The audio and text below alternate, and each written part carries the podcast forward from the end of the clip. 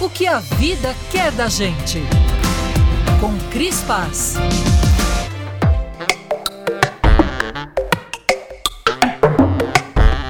Das coisas mais lindas que li na vida é uma carta de Dorival Caymmi para Jorge Amado, escrita em 1976, quando o escritor brasileiro vivia em Londres. Caymmi não perde tempo em ser objetivo.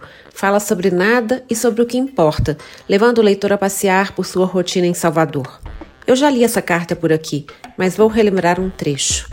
Andamos por aí trocando pernas, sentindo os cheiros tantos, um perfume de vida ao sol, vendo as cores. Só de azuis contamos mais de 15 e havia um ocre na parede, nem te digo. Se eu tivesse tempo, ia ser pintor, ganhava uma fortuna. O que me falta é tempo para pintar.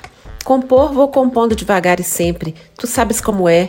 Música com pressa é aquela droga que tem as pampas sobrando por aí.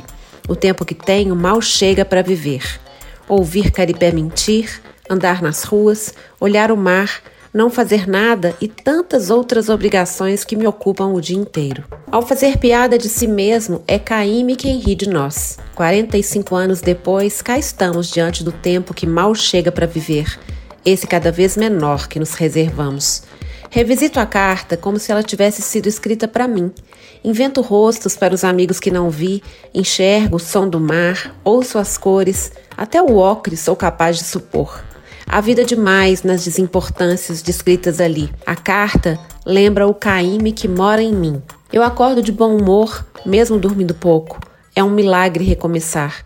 Dentro de mim teço conversas e melodias como se uma pequena orquestra ensaiasse na minha cabeça.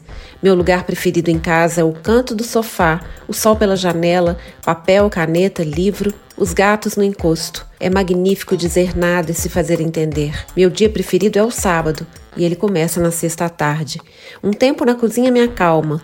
Amo receitas simples. Outro dia fiz suspiros pela primeira vez. Exagerei nas raspas de limão. A fornada solou, mas com café ficou uma delícia. Já não somos capazes de não fazer nada, alerta o escocês Cal Honoré, que por sinal mora em Londres, em seu tratado de 2004 sobre o Slow Movement, um livro de título Devagar. Talvez eu tenha aderido à filosofia, pois só agora li o livro atual como nunca. No documentário Só 10% é Mentira, o poeta Manuel de Barros conta que se apressou em fazer a sua fazenda dar lucro.